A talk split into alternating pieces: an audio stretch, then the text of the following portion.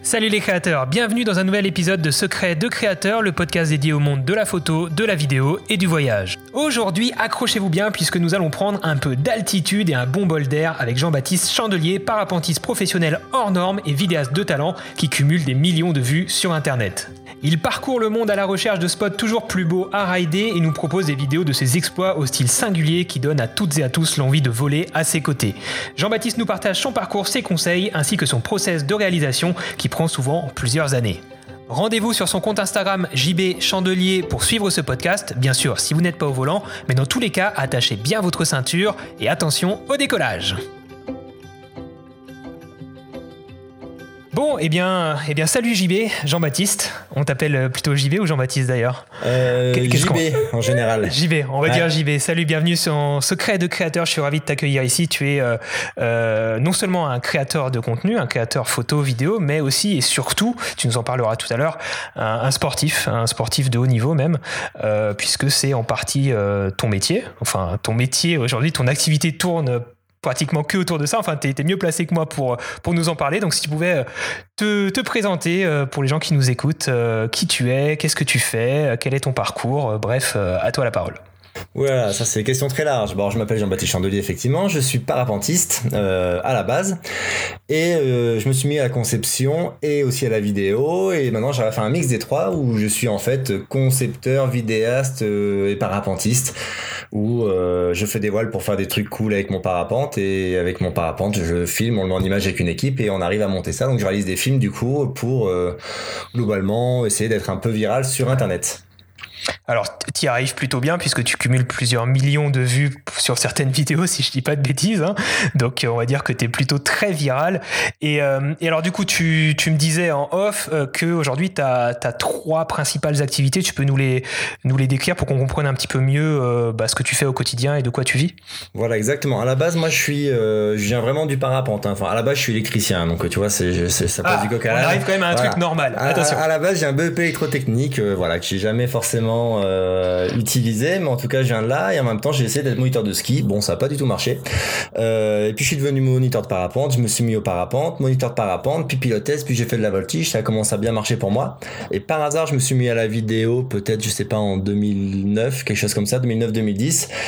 Et il y a eu un feeling qui s'est créé. J'ai bien aimé ça. Et du coup, je me suis mis, euh, j'ai commencé à faire de la vidéo et très vite, je suis devenu professionnel là-dedans. Et du coup, quand j'ai commencé à associer mes qualités sportives et mes qualités de vidéaste, c'est là où ça a commencé à fonctionner. Et bah, ça a grossi, j'ai commencé à bosser avec une équipe. Et en parallèle, voilà, j'ai fait de la conception, je me suis intéressé à la conception pour fabriquer ses ailes, pour aussi pouvoir voler comme je voulais dans mes vidéos. C'était ça l'idée de base. Et au final, bah, les trois, on va dire, les trois voies que j'avais visées, devenir un peu sportif professionnel, vidéaste professionnel et concepteur professionnel, les trois ont mordu au même moment. Et du coup, ben, je suis les trois en ce moment. D'accord, super. Et tu me disais que tu réorientais un petit peu ça aujourd'hui, tu essaies d'ajouter de... Alors c'est dans ces domaines-là que tu essaies de prioriser maintenant plus la partie photo-vidéo que la partie parapente. On, va dire qu'effectivement, la, la, partie parapente est en train de devenir. Euh, bah, j'ai plus 25 ans, j'ai plus 20 ans. Euh, prendre des risques pour faire l'action la plus euh, ouf du monde. Bon, bah, je préfère compenser par la créativité. Tu as quel âge? J'ai, c'est une bonne question. J'ai quel âge? Je vais avoir 35 ans cette année. D'accord. Donc, on sent que passer 30 et tout, à chaque fois qu'on veut faire un truc un peu compliqué, un peu chaud, on se dit bon du coup, voilà, de plus en plus, je, je pousse de plus en plus vers la créativité, de moins en moins vers la, vers la prise de risque, vers l'extrême, on va dire. Et, euh, et puis ça fonctionne euh, toujours aussi bien, donc euh, ça c'est cool, même de mieux en mieux à chaque fois, donc pourvu que ça dure. Ok, ok, ok. Parce qu'effectivement, après, le grand public se rend pas forcément compte de ce qui est vraiment une prise de risque et de ce qui ne l'est pas. Nous, on, a, voit des, vidéos qui sont euh, effectivement avec une réalisation extraordinaire, euh, très très belle, très avec, euh, très très léchée. on en parlera tout à l'heure, hein, justement, de, de Seria, comment tu fais, comment. Mais par rapport à ça, là, juste par rapport au fait que tu as commencé, donc tu me disais en 2009 à peu près, hein, à faire de la vidéo en même temps que tu faisais du parapente. juste par rapport à, ces débuts-là, tu, te filmais toi-même ou tu avais déjà des gens qui te filmaient parce que ça doit être compliqué d'être euh, attaché à son parapente et de se filmer et de donner quelque chose, enfin de faire quelque chose d'intéressant? Exactement. Alors c'est vrai que c'est le début et je m'attendais pas du tout à faire ça en fait. Donc c'est vraiment arrivé par hasard. Euh, c'est un ami qui voulait faire des images en freestyle, en ski freestyle. Euh, il avait une caméra et puis il voulait qu'on le filme avec bah, nos voiles. Donc pour faire à l'époque il n'y avait pas des drones, donc il fallait qu'on fasse des plans aériens. Ah, ah oui d'accord. Et du coup on essayait de passer à côté des biguets en filmant ton tourne dans la tête sans trop bouger. Et puis, je lui ai demandé. Ah ouais. ouais, donc c'était voilà, le, drone de l'époque, quoi. Donc ça bougeait, c'était dégueulasse. nous, on était tout contents parce que ça faisait une prise de vue. On a l'impression d'avoir un hélicoptère, donc on était contents. Et j'avais demandé aux collègues de me, de me prêter les images, en fait. Euh, pour que bah, je puisse voir un peu comment marche le, montage quoi. Et en fait moi je, je sors pas du tout d'une école de cinéma ni quoi que ce soit. Et j'ai commencé à faire du montage euh, pour le plaisir pour essayer. Et en fait j'ai eu un feeling qui s'est créé tout de suite où ça m'a pris le temps euh, le temps ça enfin il passait super vite je me rendais plus compte. Et j'ai commencé à vraiment dans un premier temps pas cadré mais vraiment aimer le montage euh, vraiment à fond. Et de là très vite on m'a un collègue m'a repéré qui montait une marque de parapente qui m'a demandé de faire des vidéos promotionnelles pour sa marque de parapente. D'accord. Donc en fait pendant des pendant une grosse année on va dire ou deux en fait moi je me filmais pas je filmais les autres donc je faisais du parapente. Depuis, ton parapente, d'accord, ouais. Alors depuis mon parapente ou depuis le sol. Des fois, il fallait filmer une hmm. aile, donc je m'étais acheté une petite caméra, un petit trépied, puis je filmais un petit peu tout le monde. Et en parallèle, bah, moi j'essayais de devenir un bon parapentiste. Mais tout était très, au début, euh, ça se croisait pas si tu veux. C'était vraiment, il y hmm. avait euh, différentes cases. Et euh, c'est comme ça que je suis tombé dedans par hasard. Ça m'a beaucoup plu. Et ensuite, un jour, j'ai mixé les deux, où j'ai demandé à des copains de me filmer pour me dépanner. Et c'est là où les premiers films euh, qui ont commencé à faire de la vue, euh, les premiers films sont arrivés sur YouTube. Donc YouTube aujourd'hui c'est ton réseau social principal, c'est ça? Alors euh, moi je sais pas trop comment je me considère maintenant. En plus avec tous les, finalement j'ai fait plus de vues sur Facebook avec la dernière que sur YouTube. Ah oui, mais les vues vont très très vite sur Facebook, hein, parce que tu sais ça, ça se lit automatiquement. On sait pas trop quand Facebook comptabilise une vue. Après ça devient très vite plus viral, je pense sur Facebook aussi, parce que ça se partage plus facilement. Bah, en, fait c'est vrai que moi je viens d'une époque qui était, moi je, je, je, pense être la première ou deuxième génération de sportifs. Euh, vidéaste, on va dire. C'est-à-dire qu'avant 2007-8, avant que YouTube existe, ben, les sportifs professionnels faisaient forcément euh, de la compétition parce que c'était le seul moment où ils étaient médiatisés. Et puis, euh, YouTube est arrivé et du coup, quand on a commencé à faire des films, je pense c'est Danny McCaskill, je sais pas qui tu vois, qui faisait des super films en vélo, euh, qui a commencé à être super viral en 2009, ça m'a énormément inspiré. En 2010 ou 2011, j'ai eu mes premières vidéos qui ont commencé un petit peu à, suivre ce chemin. Mais c'était le début et en fait, à l'époque, YouTube avait besoin de Facebook pour marcher. C'est-à-dire que Facebook avait des algorithmes beaucoup plus ouverts. Facebook n'avait pas de vidéos, donc c'était les vidéos YouTube qu'on partageait qui faisaient un effet viral sur, euh, hmm. sur Facebook. Mais tous les 6 mois, 1 an, 3 mois, les règles elles changent en permanence. Donc aujourd'hui, j'ai un peu du monde sur Instagram, un peu du monde sur YouTube, un peu du monde sur Facebook. Ok, d'accord. Et si on parle rapidement de, de, tes sources, euh, des sources de revenus, donc aujourd'hui tu vas avoir des revenus sur YouTube hein, qui sont générés avec la publicité, j'imagine, sur tes vidéos. Finalement très peu parce que oh, j'ai lâché, euh, j'ai lâché ce concept-là parce que ça faisait vraiment l'argent de poche entre guillemets, et je me suis rendu compte qu'avec les nouveaux algorithmes pour toucher plus de monde, vu que moi je suis pas quelqu'un qui sort du contenu très régulièrement, euh, je sors du contenu une fois tous les ans, tous les deux ans, tous les trois ans. Du coup, et eh ben en fait pour avoir un maximum de viralité, il fallait que je lâche mon contenu. Donc c'est-à-dire que j'encourageais plein de gens autour de moi à publier ma vidéo pour euh, et après moi je comptabilisais pour avoir une espèce de pour monopoliser la toile, mais depuis plein de, de départs différents, depuis plein de sources différentes. D'accord, donc c'est pas forcément toi qui hébergeais les vidéos, c'est ça que tu veux dire J'hébergeais toujours les vidéos, mais j'étais pas le seul. Par ah d'accord. Par exemple, la dernière vidéo, Weightless, euh, en tout on a fait 44 ou 45 millions de vues, euh, quelque chose comme ça, mais il y a eu du Red Bull qui a partagé, il y a eu du Outside TV, il y a eu et sur YouTube pareil, donc il y a plusieurs sources de la même vidéo sur plusieurs. C'est vrai que sur YouTube j'ai juste noté 2 millions de vues. Juste, juste 2 millions de vues. Ah, d'accord. Alors que depuis ma chaîne, c'est pas là où elle a fait plus de vues. Même sur YouTube, il y a une autre, euh, une autre source qui s'appelle Outside TV qui a fait plus de vues que sur ma propre chaîne. D'accord, donc c'est super intéressant ce que tu dis parce qu'en termes de, on va dire, de, de, protection des droits d'auteur ou des choses comme ça, euh, toi, en quelque sorte, tu fais un peu abstraction de ça. Tu, tu donnes pas mal d'autorisation en quelque sorte à d'autres personnes. Ça peut être des, partenaires. J'imagine que des gens comme Adidas, ce sont des partenaires euh, directs. Tu es sponsorisé hein, par Adidas, si je dis pas de bêtises. Euh, donc j'imagine qu'il y a d'autres ententes à ce niveau-là, mais tu vas aussi autoriser d'autres euh, d'autres plateformes, d'autres personnes, d'autres structures à, à, partager directement ta vidéo sur leur réseau, parce que toi tu trouve ton compte finalement dans l'aspect viral global en fait plus que exactement euh, c'est-à-dire que moi mon, mes clients sont pas forcément les gens tout de suite sont pas forcément non plus euh, euh, ben justement les pubs qu'on va mettre devant les vidéos. Mes clients ils sont avant ça va être les gens qui vont me sponsoriser pour créer cette vidéo ceux qui vont produire en qui vont te repérer peut-être grâce aussi qui vont me repérer et qui sont intéressés par un maximum d'impact. Donc à ce moment-là moi je les comptabilise ils peuvent tout vérifier et ils voient effectivement qu'il y a de l'impact. Et et du coup c'est notre manière de ah, c'est super intéressant, ouais, c'est super intéressant comme manière de procéder parce que ça veut dire que tu, pour les gens qui nous écoutent, qui font souvent très attention et, moi aussi, moi le premier, à qui a, qui va partager, qui a le droit. Non, c'est que moi qui ai le droit sur ma chaîne YouTube et vous n'avez pas les droits, machin. Et ben ça peut être totalement contre-productif dans certains cas, notamment le tien. je pense que la dernière vidéo, si je l'avais lâché juste par mon propre compte, j'aurais peut-être atteint entre guillemets 5 ou 10 millions de vues, peut-être allez 5-6 millions de vues sur YouTube et peut-être 10 millions de vues sur Facebook. Et je pense que le fait d'avoir lâché tout ça, j'ai eu un impact x2 à x3, voire x4 ou 5, je sais pas. Et pour les marques, ça a beaucoup plus de valeur et ça peut permettre aux marques derrière de supporter bien plus facilement la vidéo. Ouais, ce qui est là, on peut quand même nuancer euh, tout ça, c'est que le, cas particulier de ce que tu fais, c'est que voilà, c'est toi qui euh, qui est à l'image. Alors on reconnaît pas ton visage, mais euh, il y a c'est toi qui signe tes vidéos. Il y a ton nom au générique. Il y a ton nom sans doute dans alors pas dans le titre en l'occurrence, si je sais pas s'il y a forcément le titre, mais si, dans le titre aussi, mais il y a dans, dans, dans, les crédits etc. Et personne ne peut reproduire ce que, te voler tes images en prétendant le faire. Il y a peut-être 10 personnes au monde où j'en sais rien quelle est la niche de, de personnes qui qui, sont capables de faire ce que tu fais, euh, il y a très peu de personnes qui peuvent te voler ton contenu en, se l'appropriant. Donc c'est vrai que tu risques moins que quelqu'un qui fait une vidéo sur, je sais pas moi, la Corse.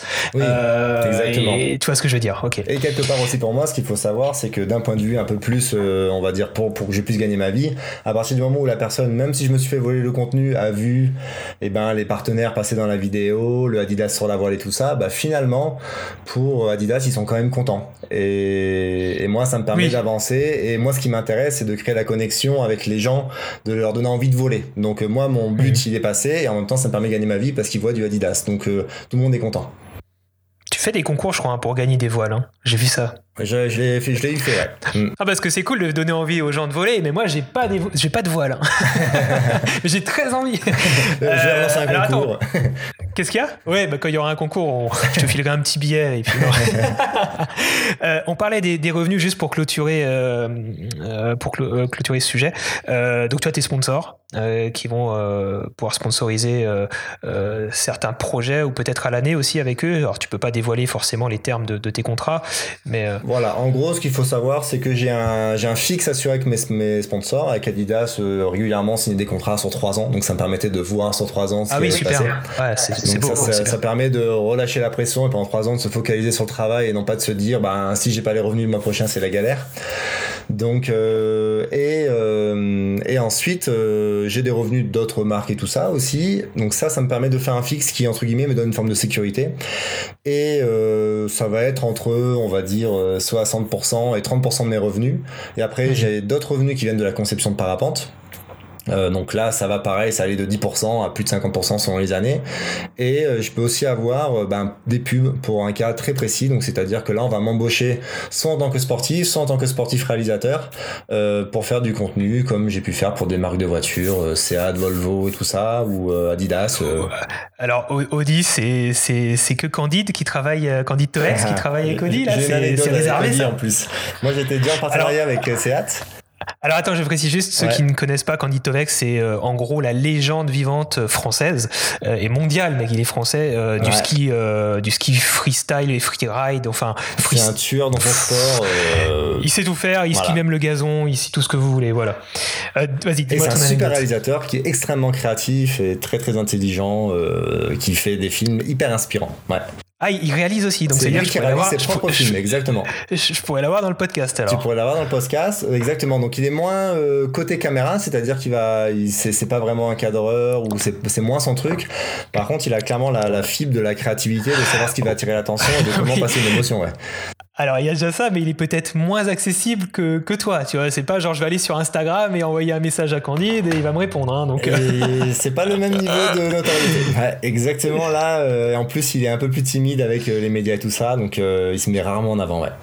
Bon, on essaiera de le contacter un jour. Vas-y, je voulais pas te couper sur ton anecdote avec Et du coup, oui, c'est vrai que j'ai rencontré quelqu'un un jour qui, en fait, qui était intéressé par, euh, par mon profil pour travailler avec Audi et euh, qui bossait donc l'agence pour Audi. Le souci, c'est qu'en fait, vu que j'étais avec Seat, et eh ben ça, n'a pas pu se concrétiser à ce moment-là.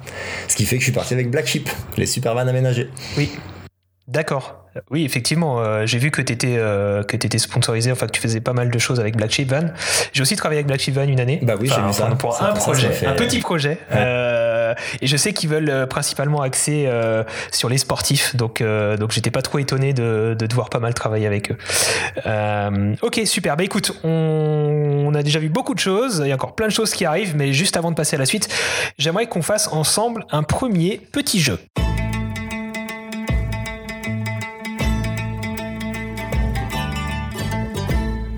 Alors, Jean-Baptiste, JB, euh, ce petit jeu, il est simple. Ce sont cinq questions rapides, questions rapides, réponses rapides. Si tu veux développer une réponse, tu peux. Ok, t'es prêt? Je suis prêt. Alors, un mot, un seul mot pour décrire ce que tu ressens quand tu voles. Liberté. Liberté, tout simplement. Euh, le projet dont tu es le plus fier. Bah, je crois que c'est Weightless, hein. La dernière dernier, vidéo. Dernier en date. Euh, alors bien sûr, je vous mets tous les liens dans la description, notamment euh, bah, de ce projet-là, hein, puisque c'est comme ça que je t'ai découvert. Même si tu as fait d'autres choses avant, moi c'est cette vidéo qui m'a euh, que j'ai croisée en, premier. Et puis euh, je vous mets ça en description. Allez bien sûr regarder ça. Allez aussi checker l'Instagram hein, de, Jean-Baptiste. On, je vous mets les liens dans la description.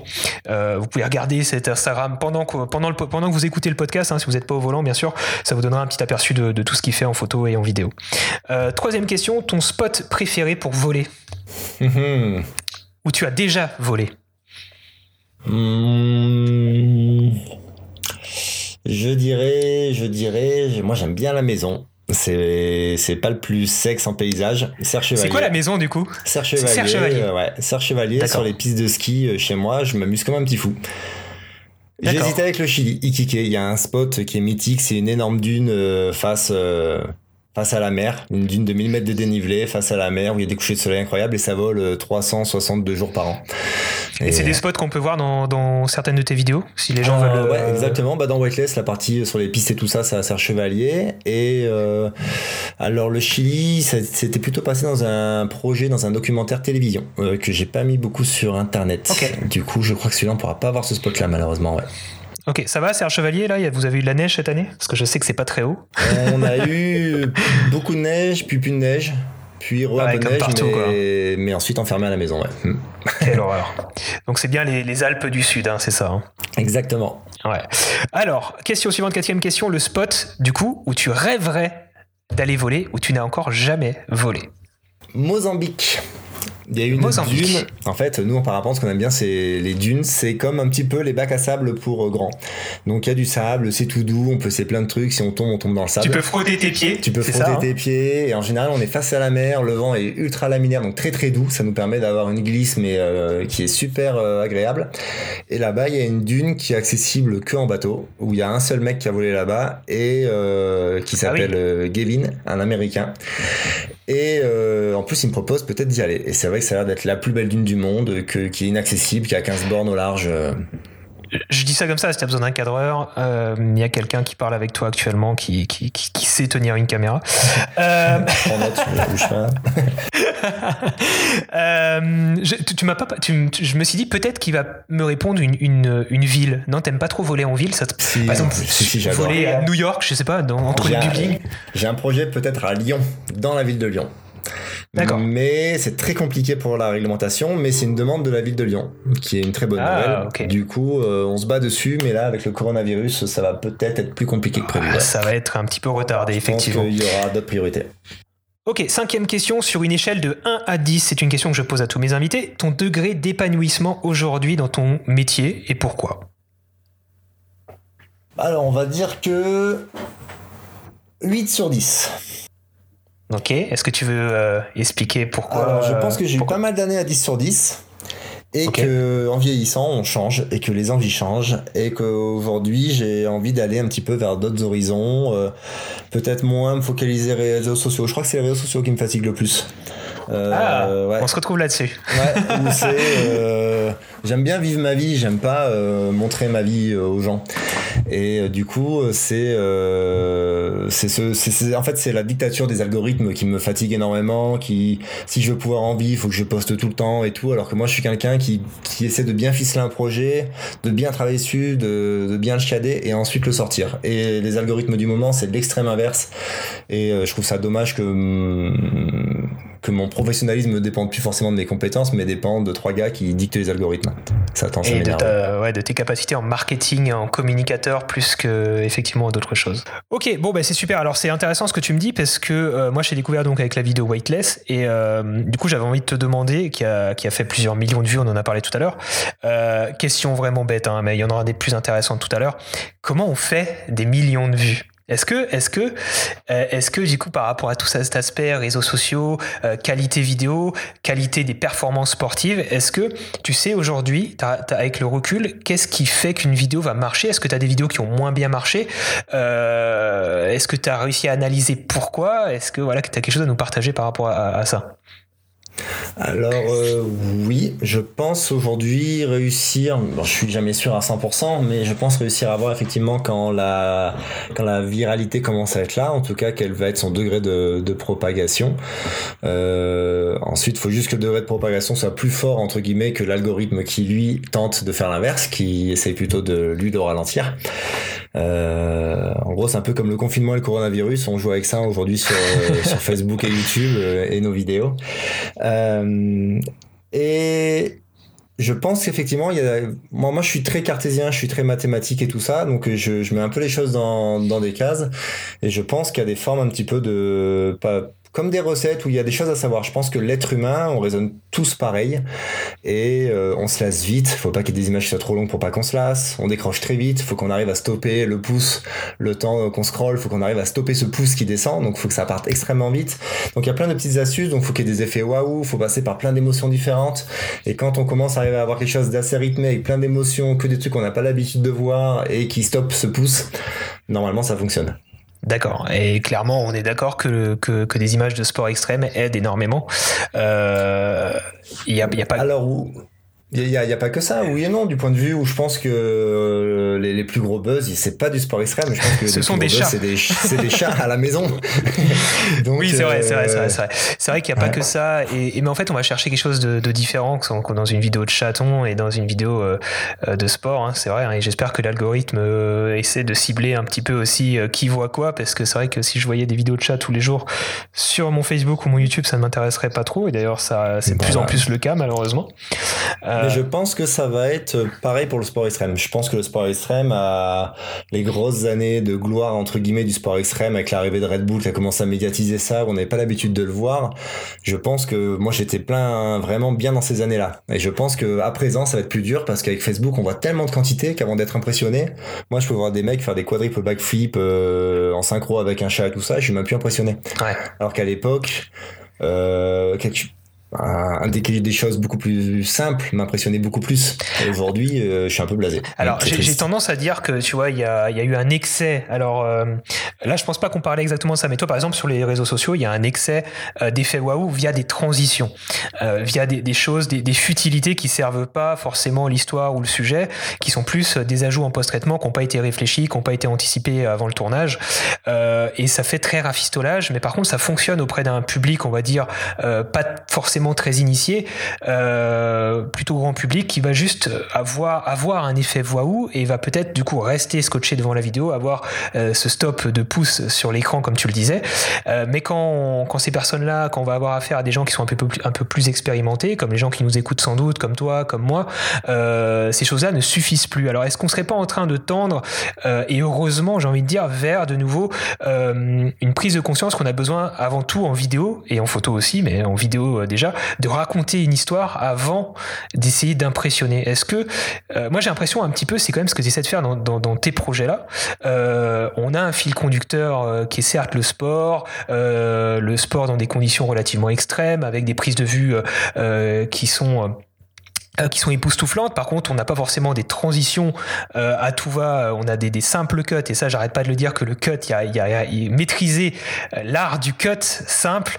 Il n'y a rien de, de, de, mieux et de plus dur quelque part, hein, puisqu'on a tendance à, à passer par d'autres supertuches pour ne pas faire de cut.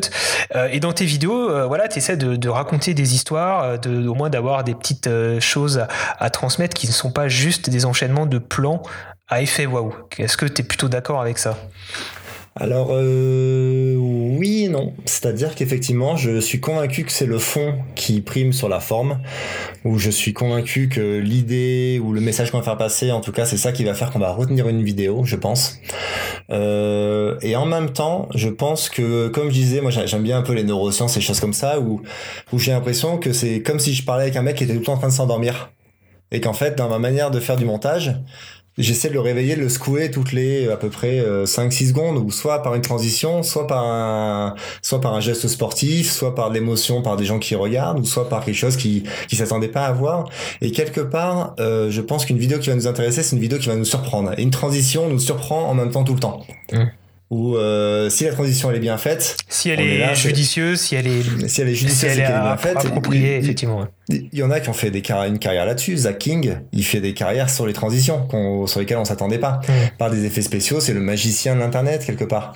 Et, euh, et, je trouve ça extrêmement créatif et surtout c'est beaucoup de travail à, en préparation.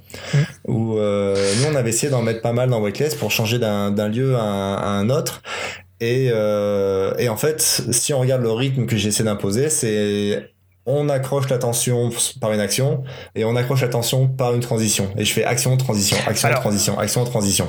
Ou émotion, transition. Oui, mais on est tout à fait d'accord. C'est ce que, ce que je, ce que je parlais surtout, c'est des, transitions en post-traitement euh, qui font plus office de, de, rafistolage parce qu'on n'y a pas pensé au tournage. Et là, tu me parles effectivement de, de préparation. Tu me parles de, de script, de, mm. de, découpage technique en amont, de, de limite de storyboard pour vraiment prévoir en amont au maximum les transitions. Si tu as un mouvement euh, de vol vers la droite, que sur le, plan d'après, tu as un mouvement de déplacement vers la droite aussi peut-être, ou euh, faire volontairement un mouvement inverse, mais que tout ça se soit anticipé, prévu et euh, exactement. sinon, ça, peut même faire l'effet inverse si c'est que des petits tourbillons qui partent comme ça toutes exactement. les deux Toi, je parlais vraiment que de ça, toi, des effets smooth zoom, rotation, etc. qui sont, au bout d'un moment, ça donne plutôt la gerbe, ou sinon, on, sait qu'il va se passer plus que ça, et du coup, ça donne une sensation d'avoir quelque chose de relativement creux. Donc voilà, ça, ça m'amène sur le sujet suivant dont je vais parler avec toi, c'est ce côté du coup euh, ben, pré-production, euh, préparation des tournages. Euh, tu, nous disais que voilà, tu produis peut-être une vidéo tous les ans, tous les deux ans, en tout cas un gros projet tous les ans, tous les deux ans. alors Comment ça s'organise un projet comme ça? Parce que j'imagine que euh, est-ce que est-ce que du coup sur il y a un jour tu te réveilles tu dis ok je pars sur un nouveau projet. Euh, pendant deux ans je vais prévoir tant et tant de voyages. Je vais faire appel à mes sponsors pour voir comment on peut organiser ça. Il va y avoir tant et tant de voyages tel et tel lieu. Tu vas faire une pré-prod pendant deux trois mois six mois je sais pas et ensuite prévoir un an un an et demi de, de tournage. Ou est-ce que tu vas euh, filmer à droite à gauche différentes choses pendant plusieurs mois, plusieurs années, et ensuite essayer de tout mettre ensemble. quelle est ta démarche? Tout, est prévu. Souvent, l'idée de base, c'est rarement le rendu exactement comme à la fin parce que c'est un sport qui est très compliqué parce que des fois, il n'y a pas le vent, des fois, on n'arrive pas à avoir les actions qu'on veut avoir. Donc, euh, c'est jamais exactement pareil. Il y a des choses qu'on arrive à faire qui n'étaient pas prévues et à l'inverse, il y a des choses qu'on a, qu'on n'avait pas prévues aussi. Donc, euh, mais euh, du coup, souvent quand je fais un projet, je suis déjà en train d'anticiper le projet d'après. Ou pendant que je suis en train de tourner un projet, je suis déjà en train d'essayer d'écrire ou de mettre toutes les idées que j'ai en place pour euh, pour la vidéo d'après. Dès qu'il y a une idée, je la note. Puis après, j'essaie de faire une compilation de tout ça. Et après, il y a l'aspect ben, trouver le budget. Donc euh, là, on va essayer de, de, récupérer un peu d'argent pour pouvoir payer toute l'équipe qui va avec, parce qu'il y a quand même une sacrée équipe derrière. Mm. Et et du coup, bah voilà, pouvoir aller pouvoir prendre l'équipe, pouvoir aller emmener tout le monde à l'autre bout du monde, euh, pouvoir ensuite enrichir ça avec tout le monde. Et donc effectivement, ça prend du temps. Voilà. Mais c'est pas. Des a une idée. Mais alors, bah, je regarde beaucoup de choses. J'ai besoin de regarder beaucoup de choses pour avoir des idées, mais alors dire comment elles viennent, ça c'est compliqué. Bah alors du coup, si, euh, si, on parle euh, de, Weightless, euh, donc tu as composé différentes idées, tu as monté ce projet-là. En termes en termes d'équipe, là tu parlais d'équipe, ça représente combien de personnes au total qui travaillent sur un projet comme ça, entre les personnes qui sont sur le terrain, les personnes qui sont peut-être en pré-prod, en post-prod? Alors avant, en fait, je suis tout seul globalement dans la préparation, dans l'écriture des idées, de où est-ce qu'on va aller. Euh, j'expérimente aussi beaucoup de prises de vue de mon côté, voir un peu comment on pourrait faire. Et une fois que j'ai à peu près l'idée globale, là, j'appelle l'équipe avec laquelle j'ai l'habitude de travailler. Donc euh, y a, on était quatre, donc il y avait trois personnes avec moi. Il y a, c'est toujours au moins deux personnes pour la vidéo, plus un photographe au minimum parce qu'on n'est jamais sûr de refaire l'action deux fois d'affilée, donc j'aime bien avoir au moins deux à trois angles. Puis ça met du temps. J'imagine qu'après t'atterris, tu dois remonter. Enfin, c'est de l'organisation. En, gros, en, gros, des fois, on n'a pas beaucoup de passages. Il faut vraiment rentrer beaucoup d'images sur des instants très très courts. Euh, du coup, il y a Jean-Baptiste Mérandé, lui qui sort d'une d'une école audiovisuelle, qui bosse d'ailleurs qu'avec moi là-dedans, et c'est lui qui m'a un peu donné. Euh, moi, à la base, je suis autodidacte, et c'est lui qui m'a apporté cette base euh, qui est plus professionnelle, euh, avec les techniques un peu plus cinéma. Euh, il y a Guillaume Galvani qui lui est à la base plutôt un parapentiste euh, que du coup j'ai formé à la vidéo et euh, lui en fait il a le même niveau que moi en parapente et il arrivait à, à me suivre là où il y a que lui qui pouvait aller avec moi et faire les plans d'aussi près en l'air en action. Et ensuite, il y a euh, Tristan Chu, qui est un collègue, euh, qui est un très bon photographe très réputé en sport, et euh, que du coup j'ai aussi formé à la vidéo pour qu'il puisse venir nous aider, filmer, donc faire photos et vidéos sur les projets. Super. D'accord. Donc les prises de vue aérienne, c'est un autre parapentiste qui te suit. Il n'y a pas forcément d'utilisation de drone ou d'autres choses. C'est le, c'est le plus simple d'avoir un parapentiste. Voilà. Il peut y avoir un petit peu de drone. Des fois, il y a une boîte aussi à Briançon qui s'appelle les Blue Max Media, à qui je fais appel quand, quand il faut faire un petit peu de drone. Mais les trois quarts du temps, c'est des parapentistes. Ouais. C'est d'autres parapentes soit en biplace avec des gimbals et tout ça, soit euh, voire même en solo avec des espèces de petites gimbals euh, pour euh, pour GoPro qu'on vient accrocher sur le tibia, qu'on met dans un sens ou dans l'autre. Ah oui, d'accord. Et après on a et on a plein de systèmes D aussi où c'est des techniques un peu un peu différentes où c'est des des suspentes donc des ficelles qui sont accrochées à l'aile et il y a une caméra qui flotte derrière moi en l'air en fait. Et là il y a pas de cadreur. Ah, ça fonctionne ça. D'accord. Il y a une espèce de canne à pêche euh, qui fait dérive avec une gimbal GoPro devant et en fait là c'est là où on a quasiment les plus belles images. D'accord. En fait, t'as pas une caméra genre une Insta 360 euh, derrière toi sur une perche qui est fixée sur toi, c'est fixé à la voile au-dessus. Comme ça, on, a, on voit pas du tout de perche. Quoi et on voit pas la perche. En plus, ça permet d'avoir le recul nécessaire. Ce qui est trop bien aussi, c'est que quand je ralentis, la caméra se rapproche de moi, et quand j'accélère, la caméra s'éloigne. Ça donne un effet Mario Kart qui est génial. Ah ouais, super. Hey, mais c'est passionnant. Euh, c'est, je t'en parlerai quand on aura fini euh, le podcast, mais je suis, je suis sur des projets dont il, faut, dont il faut que je te parle, mais que je veux pas spoiler dans le podcast. et du coup, le, du coup, le post-traitement, donc le montage, étalonnage, c'est toi qui gères? Alors ouais, tout ce qui est post-prod, donc euh, montage et tout ça, c'est moi. Ou c'est vrai que j'aime bien ça. Moi, je m'estime plus monteur à la base euh, que cadreur. Et puis, je me suis passionné pour le cadrage plus tard. Euh, et après, il y a juste le son design où je fais appel aussi aux Zicali, qui sont une boîte qui sont vers Annecy, qui font la musique. C'est tout un métier. Hein. Exactement, c'est tout un métier. Et après, je fais un peu de colorimétrie. J'aime bien ça, mais c'est pas ma spécialité. Euh, des fois, je m'entoure, des fois, je le fais tout seul. Ça dépend de, ma motivation et de mon humeur. D'accord. Donc, euh, donc, si on reprend ce, projet Weightless, donc sur le, le, le tournage, donc tu m'as dit euh, quoi, deux ans, deux ans de tournage pour avoir toutes les prises de vue? Deux ans, ouais, c'est bien ça, ouais. Parce que des fois, on est allé, par exemple, aux Açores, on a pu les images, on a dû retourner aux Açores. Hmm. Ah oui, donc effectivement, il y, a, y, a, du budget, il y a du budget, du budget global, ouais, ouais. Euh, Whiteless m'a coûté 60 000 euros. J'allais dire, on parle du budget global ou, pas, donc 60 000 euros. Euh... Ce que ça m'a coûté à moi, c'est-à-dire que moi, j'ai pas été rémunéré sur ce truc-là, c'est pas ma rémunération, c'est uniquement euh, ce que ça m'a coûté en billets d'avion, en... pour payer l'équipe, pour euh, payer les droits musicaux. Ouais. Donc on est, ça. ok. Bah, ce qui est, ce qui est, ce qui est tout à fait, enfin, ça m'étonne pas du tout que ce soit, ce soit des, des sommes comme ça. Euh, surtout si tu vas plusieurs fois aux Açores. euh, et, ouais. et, donc, et donc là, euh, donc là, les différentes destinations étaient prévues euh, en amont, ou tu en as greffé certaines pendant les, les deux ans? Non, tout était, euh, tout était prévu. Tu, connais, tu connaissais les spots, Est-ce que tu avais déjà ridé ces spots Non, tu les connaissais de renom euh, Les Açores, oui. Les Açores, j'avais été invité pour un festival, j'avais découvert le spot et je me suis dit, personne connaissait alors que l'endroit est juste incroyable. C'est ces gros cratères qu'on voit là quand on peut voler où l'endroit est magique. Euh, et après l'Afrique du Sud, non, merci Google Earth où j'arrive à faire beaucoup de prévisions avant. Euh, et ensuite, euh, il y avait quoi? Le Brésil, j'étais déjà allé ou pas?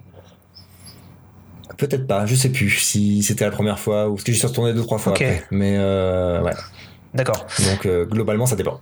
Ok, donc donc il y a, y, a, y a quand même une place à l'improvisation dans l'histoire euh, par rapport, bah tu me disais rien qu'aux conditions météorologiques. Est-ce qu'on est-ce qu'on va avoir un, un, beau coucher de soleil Est-ce qu'on va pas l'avoir? Tu restes combien de temps sur un Tu prévois combien de temps d'ailleurs sur sur un spot comme ça? Tu, tu deux semaines euh, entre deux semaines. jours et deux semaines. Ah ouais, j'allais dire au, ouais. au, moins cinq jours, mais carrément deux semaines quoi. Et ouais, parce que des fois, euh, même en deux semaines, ça nous arrivait de rentrer sans les images. Donc euh, le truc, c'est que par exemple les Açores, où c'est un endroit où il fait très très mauvais très très souvent. Quand il fait, quand le soleil pointe le bout de son nez c'est magnifique, mais tant que le soleil il est pas là, euh, bah on peut rien faire. Et du coup, bah on attend. Donc c'est la patience. Heureusement mon équipe il me demande pas 2000 euros au jour, sinon je pourrais pas. Mais mmh. mais du coup tout le monde est content de voyager, puis ça nous fait faire un peu des vacances et c'est des super potes. C'est des super c'est des super projets aussi. Ouais.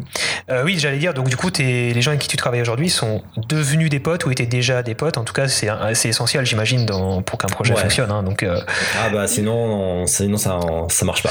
Est-ce que c'est pas toujours facile de travailler avec des amis? Quand il y a des notions d'argent, de business On en a parlé dans d'autres dans d'autres podcasts, hein, dans d'autres épisodes, euh, travailler avec des proches, travailler en famille, euh, tout le monde n'est pas forcément en mesure d'y arriver euh, quand il y a une répartition budgétaire, quand il y a des questions de coûts, dès qu'il faut s'asseoir autour de la table et, et parler pognon.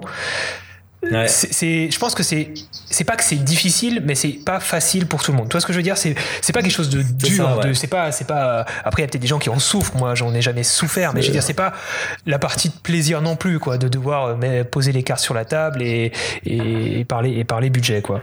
Euh... je pense qu'il faut se décomplexer de l'argent. Moi, j'ai été un grand, grand complexé de l'argent pendant des années. C'était très dur d'en parler, de réussir à et alors qu'au final, bon, bah, c'est normal. Hein. Je pense que tout travail mérite salaire. Et puis ensuite, euh, Ouais, après c'est voilà, faut réussir. Je pense qu'on est clair déjà avec soi-même par rapport à ce qu'on fait, ça va déjà mieux. Mais du coup c'est. Euh, quand... Ouais, pardon. Et je dis quand, quand l'équipe le, le, ressent et euh, parce qu'au début moi j'étais un très très mauvais euh, je sais pas comment on appelle ça un manager ou euh, au début ça se passait pas bien avec la toute première équipe puis avec le temps j'ai appris à, hmm. à créer de bonnes relations à faire plus confiance à essayer de, ah. de plus les écouter peut-être aussi ouais ouais à lâcher du lest dans, de ton côté ouais. c'est ça aussi hein, j'imagine ouais exactement et puis aussi à comprendre que bah, quand on embauche une équipe c'est mon projet donc le plus motivé de l'équipe ça va forcément être moi parce que bah, hmm. c'est moi qui en qui, qui récupère un petit peu bah, toute la gloire de ça. Et ils sont tous géniaux d'ailleurs d'accepter ce deal là parce que c'est hyper compliqué pour eux. Ils font un travail de dingue. Des fois c'est même plus dur pour eux que pour moi parce que bah, le mec il vole il fait les images de dingue. Donc il fait techniquement pareil que moi en parapente mais en plus il filme. Et, et, derrière personne retient son nom et tout ça. Et juste parce qu'il est content de partager une belle aventure enfin voilà c'est des gens vraiment moi que j'apprécie beaucoup. Et je pense exactement je pensais à ça. Je sais pas si t'as vu euh, Our Planet euh, sur Netflix euh, le documentaire euh, Notre planète. il faut absolument que tu dévores ce, documentaire. Il est incroyablement bien réalisé et filmé. Hein. Euh, et tu as des images de dingue d'animaux euh, partout à travers le monde. Et tu te, alors il y a, un making of qui est, sorti, qui est aussi dispo sur Netflix. Vraiment, dévore ça dès que tu as du temps parce que c'est incroyable. Toi qui es passionné de réalisation, euh, tu vas voir dans quelles conditions les gars ils doivent filmer, pendant combien de jours ils doivent s'isoler, combien de semaines aussi pour juste filmer 30 secondes d'un ours blanc dans la neige. Enfin bref, ou d'un tigre, d'un tigre blanc pardon. et plein d'autres animaux. Et donc, effectivement, tu as certains ah, plans où, et, voilà, et c'est quand tu vois surtout aussi qu'ils ont sorti un making-of. Donc, ça veut dire que tu as les cadreurs sous l'eau qui vont sur les filmer des requins au milieu d'un banc de, d'un banc de requins avec 40 euh, requins autour d'eux. Tu as le mec qui filme, mais tu as le mec qui filme le making-of à côté, quoi. Et, ah et, les images sont tout aussi dingues. Donc, c'est vraiment des domaines, moi, le documentaire et le, le sport qui me fascinent en termes de réalisation. Et puis surtout animalier, il faut avoir une patience incroyable, c'est fascine. C'est hors norme, hors norme, pardon.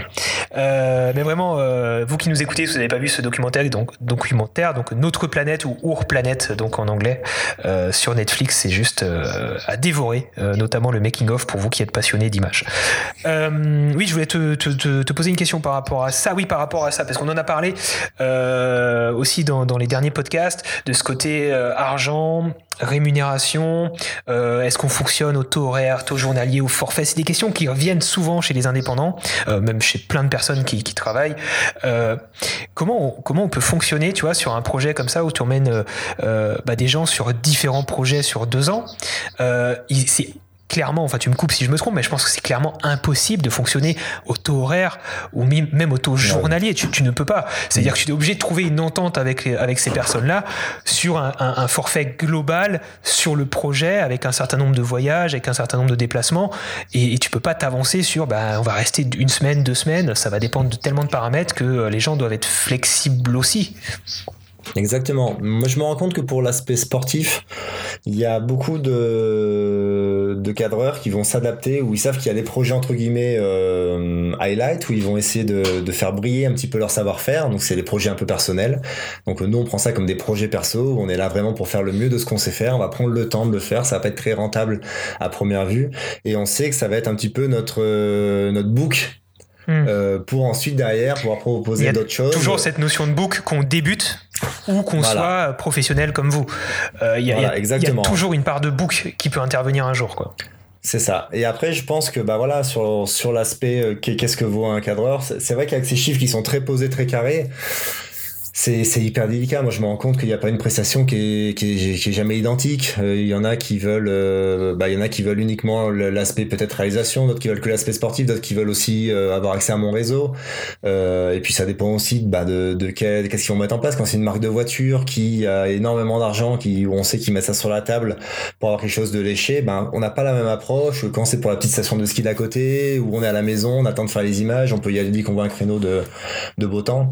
Et, je, pense qu'il n'y a pas, entre guillemets, euh, un prix pour une prestation. Il n'y a pas de vérité.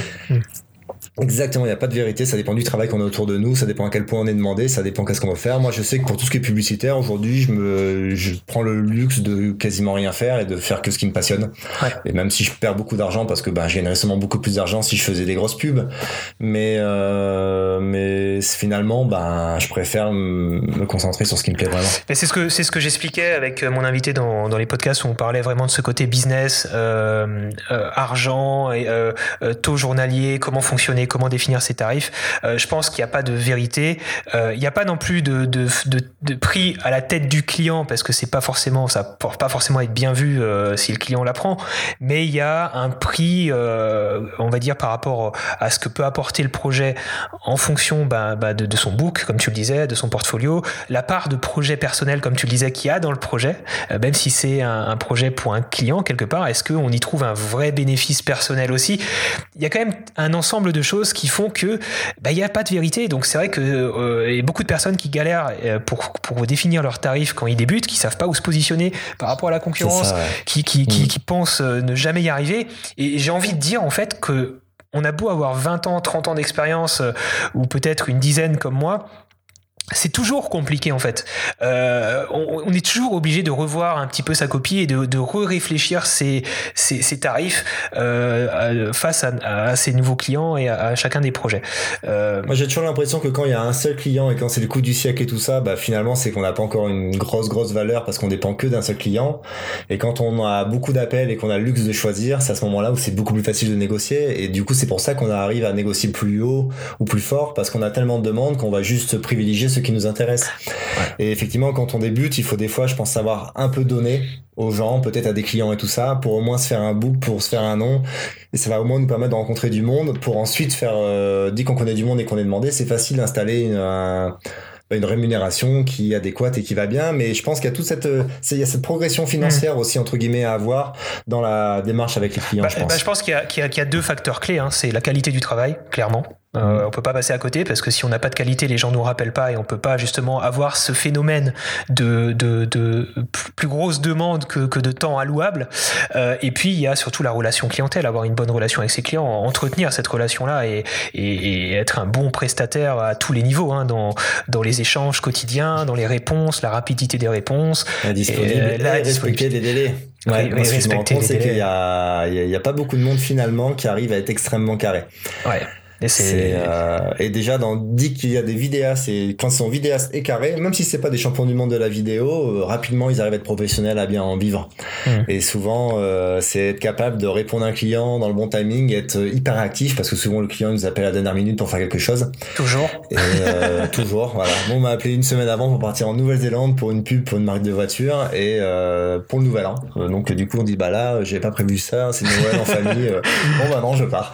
Voilà. Donc euh, théoriquement, théoriquement, ça peut se retranscrire aussi dans, dans le budget. Du coup, hein. c'est vrai que si les personnes, dans la théorie, si les gens sont à l'arrache, sont sur de l'urgence, on est censé pouvoir facturer un petit peu plus cher pour cette voilà, on met de côté d'autres projets qui étaient en cours, donc on peut se permettre effectivement de compenser ça et normalement le client devrait le comprendre aussi. Mais c'est vrai que encore une fois, il n'y a pas de vérité, mais euh, tout ça pour dire qu'il ne faut pas euh, faire une fixette sur cette question de revenus euh, et enfin de, facturation, de coûts. Les choses évoluent dans le temps et, on a, et vous n'arriverez jamais, je pense qu'on peut le dire aujourd'hui, vous n'arriverez jamais à, définir un tarif qui sera tout le temps le même euh, pour un seul type de prestation. Ça n'existe pas. Il y a tout le temps des variantes euh, qui changent, euh, des destinations, des déplacements, une équipe qui va falloir payer, des frais de costume. Un coronavirus. Un coronavirus, des frais de costume, des frais d'accessoires, plein plein de choses. voilà. et d'ailleurs, ça me fait penser à quelque chose concernant, donc, pour en revenir à tes tournages et à tes projets. question naïve de quelqu'un qui n'y connaît rien mais question très intéressée euh, quand même. Euh, comment obtenir des autorisations pour voler dans tous ces lieux? Est-ce qu'on en a besoin? Est-ce que tu as eu des problèmes par rapport à ça, des difficultés? Euh, Non seulement pour voler, mais aussi peut-être pour filmer certains lieux alors, euh, dans le projet Whiteless, ça a été à peu près. Euh, il y a juste en Afrique du Sud, on a dû faire des demandes qu'on a réussi à avoir à la ville où c'était relativement carré. Euh, mais les trois quarts du temps, c'est des vrais sites de parapente qui existent déjà, ou en tout cas ça vole dans le coin. On sait qu'il y a peu d'interdictions. On a des interdictions quand on est vraiment dans les villes, les grosses villes, ou quand on est proche d'aéroports. Donc pour ça, ça c'est pas mal. Et là, pour le prochain projet que je galère à faire, parce qu'à chaque fois, soit je me suis fait un petit peu mal l'année dernière, soit là, il y a le coronavirus. Euh, là, il y a beaucoup de voyages, on est sur des lieux assez mythiques, et le problème, c'est que là, effectivement, c'est très fréquenté, ils détestent les drones, ils veulent pas d'autorisation parce que c'est déjà des endroits qui sont extrêmement touristiques, et du coup, ils sont plus à la recherche du touriste, ils sont juste à essayer de, de canaliser le flot de touristes. Et du coup, là, ça devient beaucoup plus compliqué, et je me prends beaucoup, beaucoup de refus euh, dans les dents en essayant de faire ça bien. Tu nous parlerais pas d'un site très connu de Maya, par hasard?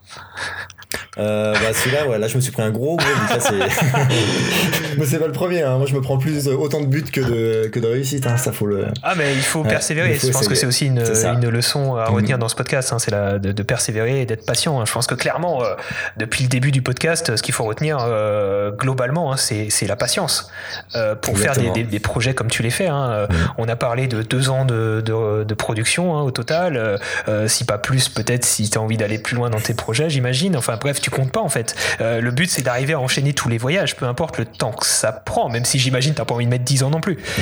Après, voilà, je me dis toujours, ben, vu que j'ai ces contrats, genre, je, je, je, me sens redevable aussi de mes partenaires, donc mm. il faut qu'ils arrivent à. Je pars du principe où si on m'embauche, faut que ça rapporte plus d'argent à l'argent qui, à la personne qui m'a payé que, que l'inverse, sinon ça fonctionne pas. Euh, et du coup, euh, bah, du coup, voilà, je me mets quand même des sortes de deadlines euh, par rapport à ça pour que, ben, au mm. niveau, quand on va renouveler un contrat et tout ça, faut qu'ils se disent, bah voilà, on n'a pas payé Jean-Baptiste pour rien. Il y a eu tant de, de, production quand même, il y a quand même des, des, des, des, livrables en quelque sorte à la fin en disant, voilà, euh, t'as un contrat pendant trois ans avec À la fin des trois ans, bah écoutez, j'ai produit ça, j'ai fait tant de photos, de reportages. Exactement. Donc eux, ils mettent jamais la pression. J'ai eu beaucoup de chance. J'ai eu que des partenaires qui m'ont jamais mis la pression. Par contre, moi, je me la mets tout seul et je fais en sorte qu'effectivement, euh, à la fin, ils se soient pas dit, bah non, et eh ben on a, c'était un mauvais choix. je veux qu'ils se disent, c'était un bon choix et on continue. Ok, donc c'est, euh, c'est une, euh, on va dire que c'est, c'est un travail sur soi en fait. C'est, c'est, c'est une, une, oh, je perds mes mots. Tu vois, une une autodiscipline, voilà, une autodiscipline qu'il faut, euh, Exactement, euh, qu'il faut avoir. Ok, très bien. Donc ouais, on a parlé un petit peu des, des autorisations. Est-ce qu'il y a un aspect que j'ai oublié, que j'aurais noté? Parce que tu vois, j'ai fait plein de notes et je suis parti un peu dans tous les sens, mais je crois que j'ai parlé de beaucoup de choses. Euh, j'ai noté répétition pour les tournages. Non, tu me disais qu'il n'y a pas forcément de répétition, sauf si c'est des lieux que tu connaissais déjà. tu m'en as parlé des, des, des, des, des doubles prises. Enfin, tu vois, de est-ce qu'on peut faire plusieurs prises ou pas? Euh, on vient de parler des autorisations. Alors si pour les autorisations, tu as quand même filmé des choses dans des villes, entre des immeubles, enfin le long de bâtiments aussi, j'imagine que c'est un peu plus compliqué. Ou, le, ou dans, dans Waitley, je sais que tu as, survolé une plage aussi. Alors je sais pas si c'est des cas particuliers. Non, là, là ça va à peu près. Euh, ou par exemple à Briançon, c'est vrai que j'ai pu un peu plus euh, me lâcher parce que ben, vu que c'est chez moi, je connaissais le maire et tout ça, il m'a laissé autorisation, il m'attendait même à l'atterrissage et du coup on a, ça ouvre un peu plus de portes hmm. à ce moment-là de pouvoir faire des choses. Après, euh, il y a la grande réglementation qui s'appelle la DGAC, tout ça, où là, euh, j'évite de leur demander quoi que ce soit parce que c'est un non, un refus systématique à chaque fois. Donc je fais en sorte que ça se passe à basse altitude, loin des aéroports et, euh, et tout ça. Et après, pareil, à Sarre-Chevalier, pour les pistes de ski, pareil, j'avais l'autorisation de la station. Donc je fais en sorte, j'aime bien essayer de faire les choses quand même dans les règles mm. parce qu'après, moi, l'idée, c'est d'essayer d'emmener les gens dans mon univers qui est rien. J'ai envie que de se dire que tous les gens qui ont un jour eu envie de voler, rêver de voler en tout cas, c'est cette connexion avec moi dans les vidéos et je voudrais pas qu'au milieu il y ait un scandale ou un truc euh, où l'idée c'est de, de, garder cette liberté. Donc il faut pas qu'on arrive au milieu en disant il a tout fait à l'envers et, euh, et ça marche pas quoi. Ok, super. Bah écoute, euh, c'est parfait. Je pense qu'on y voit beaucoup plus clair sur, euh, sur toute la façon dont tu procèdes pour euh, organiser tes projets, les réaliser, les mettre en œuvre. C'est super intéressant. Je pense qu'on va en parler encore pendant des heures. Et, et on s'était dit qu'on ferait peut-être un, deuxième épisode un jour avec des personnes qui travaillent avec toi, peut-être sur des choses un peu plus techniques, un peu plus précises, sur vraiment peut-être les mises en place des caméras, les peut-être les réglages. Peut-être qu'on pourrait aller dans, dans, de la technique un peu plus avancée ou juste les, les outils que vous utiliser et, le temps que ça prend et, des choses comme ça. Euh, mais voilà, on va, on va avancer dans ce podcast en tout cas. J'aimerais quand même parler un tout petit peu matériel avec toi. Euh, J'imagine que tu utilises pas mal, alors peut-être pas en fait, si ça se trouve tu utilises pas tant de, caméras et de matériel différents. Euh, est-ce que tu peux nous en dire un petit peu plus sur les boîtiers que tu utilises, qui sont utilisés pour tes vidéos? Euh, On parlait d'accessoires tout à l'heure, de bricolage. Qu'est-ce que tu vas mettre au bout de cette perche? Bref, voilà. Dis-nous un petit peu rapidement l'essentiel de ce que tu utilises pour les, pour les curieux du matériel ah, Alors du coup, bah en fait, euh, le matériel va dépendre un petit peu des projets. C'est-à-dire qu'en fonction du projet qu'on va avoir, si on est sur un endroit fixe et tout ça, on va se prendre des caméras type un peu plus, euh, à l'époque c'était la Sony FS 700, donc euh, ce, type de caméra-là, on va dire un peu en dessous des raids et entre les boîtiers et les raids, pour avoir quelque chose avec du gros slow motion, une qualité d'image, un pic un peu plus intéressant. Et là, sur le dernier projet qui est plus en mode voyage, on est plutôt sur des boîtiers. Donc là, je suis plutôt sur une base d'A7R, A7R 3. Euh, j'ai pas encore acheté le 4, mais euh, comme ça, j'adore la photo aussi. Ça me permet de faire de la photo et de la vidéo. Ils ont le slow motion, autofocus, tout ce qui va bien. On a du coup forcément les gimbals et il y a aussi tout ce qui va être euh, action cam, donc c'est-à-dire les GoPro, des gimbals à GoPro. Maintenant, il y a beaucoup. Moi, je suis en train de m'investir à fond avec un copain qui fait beaucoup de drones FPV ou euh, qui s'appelle FP Vision là qui commence à faire des super images qui est un parapentiste qui arrive à me coller au basque au vrai sens du terme. Euh, et du coup voilà on essaie de mélanger toutes ces nouvelles techniques de prise de vue et on essaie d'être créatif avec des gimbals des cannes à pêche pour essayer de faire des grues en train de faire du sport en fait la, la complexité c'est que nous on n'a pas ce confort qu'on peut avoir au cinéma dans, sur un studio sur un plateau euh, il faut qu'on puisse l'emmener en action avec nous. Du coup voilà là on part vraiment du boîtier des Sony A7R euh, moi c'est ce que j'adore. Vers les euh, action cam. Et après euh, et après voilà. Et après en termes de donc en termes de aussi même les 360 même euh, je commence à je vais en mettre dans mes prochaines vidéos. Et... je, je, vais montrer la petite One Air à, l'image voilà. En termes de gimbal c'est quoi? Tu parles sur du Ronin du DJI euh, alors euh, là, j'étais sur du euh, The Ukraine. Ok. Euh, The Ukraine. Euh, effectivement, là, il faudrait que je rachète plutôt un, un, petit Ronin S, un peu plus léger, tout ça.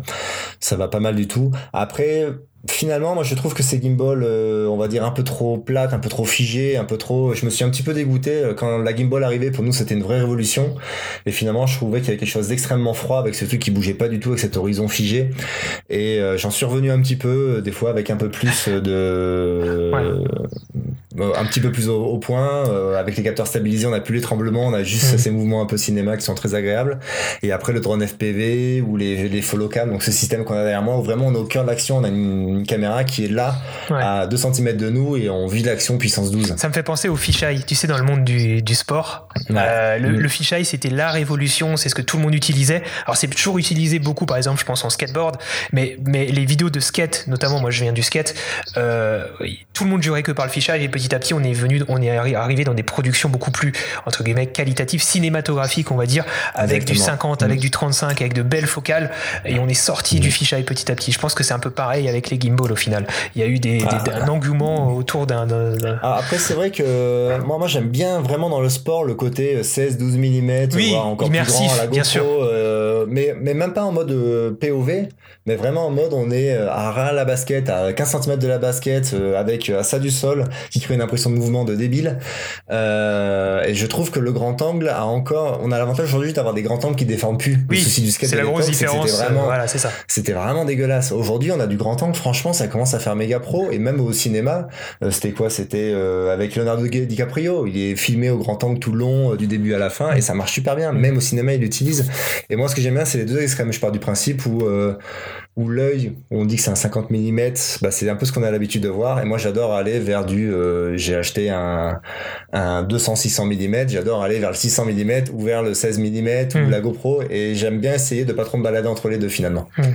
J'ai décidé de prendre ce grand écart que je trouve très intéressant. Comme ça, on n'a pas forcément l'habitude de le voir à l'œil. Et ça devient hyper attractif pour l'œil. Ok, super intéressant. Euh, eh ben écoutez, ceux qui, vous qui nous écoutez, essayez d'analyser les vidéos euh, de Jean-Baptiste euh, et essayez de deviner les focales, ça peut être très très drôle.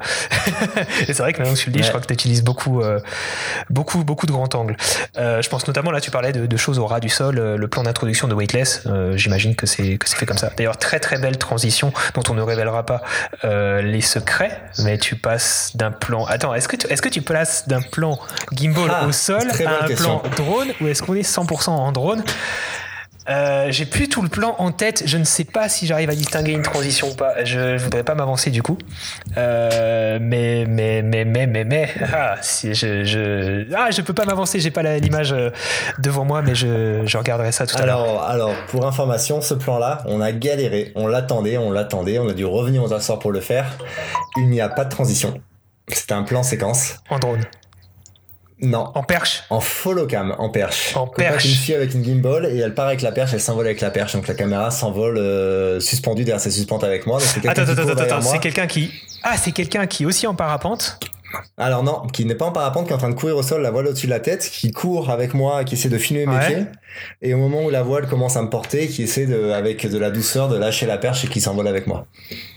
D'accord, d'accord. La perche est fixée à toi, La perche est fixée à mon parapente. à ton parapente. Et c'est juste que quelqu'un la maintient à peu près stable derrière toi pour La euh, maintient au début et la relâche et on s'envole avec. secret de tournage. On y est. Ok. J'ai bien galéré. On a eu des Russes qui nous ont bloqué le chemin pour pas qu'il y ait trop de touristes pour qu'on arrive à le faire. Attends, on, a, on, a galéré pendant une heure. Et ouais. c'est quelle caméra On qui a était eu un- fixée? Une GoPro. Une GoPro, donc c'est une qualité GoPro. C'est la, heureusement, on avait de la, de bonne stabilisation, j'imagine, sur la GoPro aussi pour les, Alors, tous les micros. tout. surtout. Ah et oui. après, surtout, euh, moi, je suis un gros post-prodeur. C'est-à-dire que j'ai passé deux jours sur ce plan-là, uniquement sur ce plan-là, pour le mettre propre, où j'ai utilisé tout ce que j'ai trouvé, du blur motion, du Twixtor, du euh, Mhm. les trucs qu'on n'utilisait même plus à l'époque, mais euh, j'avais des problèmes de mouvement. Et du coup, euh, je rajoute des flares dans le soleil, des choses pour créer une qualité plus cinéma. Ok. Alors, tu vois, ah bah, c'est bien, toi, euh, parce que j'avais oublié cette question, elle vient de me, de me revenir. De me revenir à l'esprit.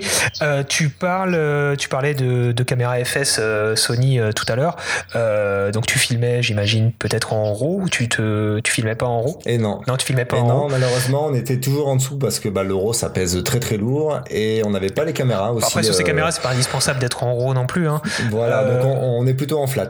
En flat, voilà, en- un bon, un bon profil flat. SO2, ouais. Et, et donc ces vidéos, je me rappelle plus si Weightless est en, en Ultra HD ou en, en Full HD. Allez, que en HD. Que en HD, d'accord, parce que tu me parlais Ouais. effectivement maintenant par exemple de passer euh, les prochaines prods sur euh, de la 7R. Euh, bah, ça peut être étonnant comme euh, choix, même si moi je bosse chez Sony, euh, ça peut être étonnant de ne pas passer sur de l'Ultra HD en 60 ou 50p comme proposent maintenant d'autres marques. Donc c'est que tu n'en ressens pas forcément le besoin, tu vas te contenter de la 1080p Ouais. euh, pour faire des Je pars, je, pars, je pars du principe où moi je fais pas des films pour le cinéma, je fais des films pour internet et que les trois quarts des gens regardent sur le téléphone. Et je pars du principe où on augmente de, énormément en termes de pixels, mais finalement je suis plus intéressé par le slow motion à pas mal de moments. Et du coup, vu que je vais avoir des images quoi qu'il arrive en HD et pas plus haut, parce qu'aujourd'hui même les belles cinémas, on dit qu'on fait du gros HD, on- du gros slow motion, on est en HD. Du coup, ben je me limite à ça et ça me facilite la, la donne. Je préfère soigner mon HD entre guillemets que sortir un 4K euh, qui est pas un 4K partout. Bon, si on te file un 4K 120 images par seconde sur la 7S3, tu dis non quand même ou c'est bon? J'aimerais bien du 220 d'un image, euh, du 240 images par seconde. Ou Que ce soit en 120 full images par HD, ouais. c'est un, c'est un mini slow motion qui est un peu mou, je trouve. D'accord, d'accord. C'est une façon de voir les choses. C'est vrai que pour beaucoup de personnes, c'est le 50-60 qui est mini, mais toi, c'est déjà le 100-120. Mais c'est vrai, t'as totalement Et, raison. ouais, ouais, nous, on aime bien ça et c'est vrai que les GoPro tout ça, c'est génial pour ça. Mm. Ok, super. Bah écoute, on avance, Merci. on avance. Je te propose qu'on passe euh, du coup au deuxième jeu de ce podcast. Es-tu prêt? Je suis prêt.